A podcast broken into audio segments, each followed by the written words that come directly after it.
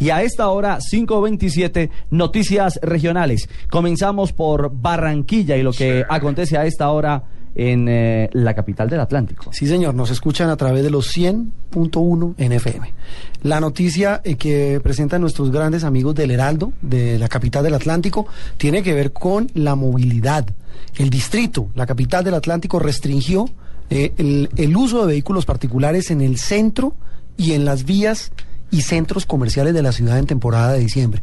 Lo que dice la información del Heraldo es que por supuesto, como en las grandes ciudades de todo el país, imagínense los trancones, la gente comprando regalos, viendo, alumbrados, eh, saliendo a caminar y con ese clima tan sabroso de Barranquilla, pues ya se ha de imaginar los trancones. Pues bien, para garantizar la movilidad ágil y segura, dice el Heraldo, durante las celebraciones de Navidad y fin de año, la Secretaría de Movilidad implementó medidas para prevenir accidentes y crear conciencia, Ricardo, entre los ciudadanos de Barranquilla sobre cómo comportarse en las vías de manera segura y organizada. Va a haber restricciones en los sitios de mayor afluencia. Le digo así rapidito, el centro histórico, los centros comerciales y más encima va a haber un control especial de policías.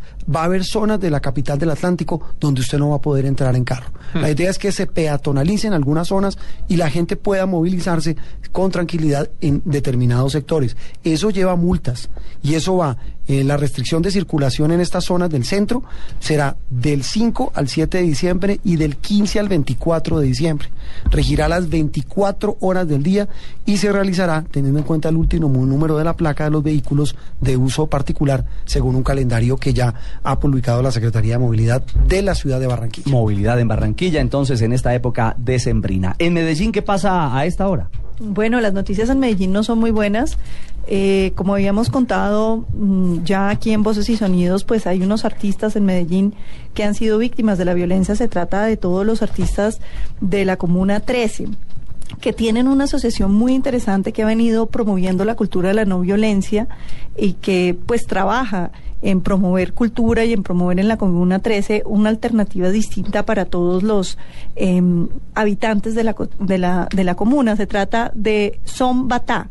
La Élite y C15 son colectivos culturales que hacen mm, manifestaciones culturales, hacen música, cantan, bailan, en fin, dan un nuevo aire a la, a la Comuna 13. Sin embargo, después de que se presentó un video musical, que es como un documental donde aparecen los presuntos miembros de los combos en la Comuna 13, todos los eh, miembros de estos colectivos culturales, que son más de 60, tuvieron que salir de la Comuna 13 por la situación de amenazas tan terrible que se presentó contra ellos. Sin embargo, hay que decir que ya muchos de ellos han regresado en compañía de la policía, quedan 14 por fuera de la Comuna 13, viendo si vuelven.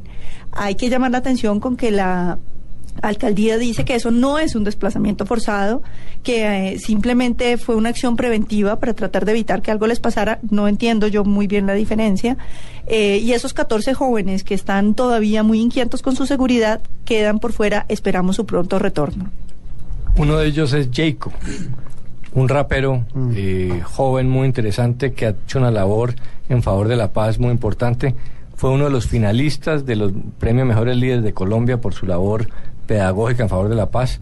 Es un ejemplo de, gente que le está haciendo mucho bien a las comunas, por eso los están sacando. Pero es que imagínense que en el último año han matado más de 11 raperos.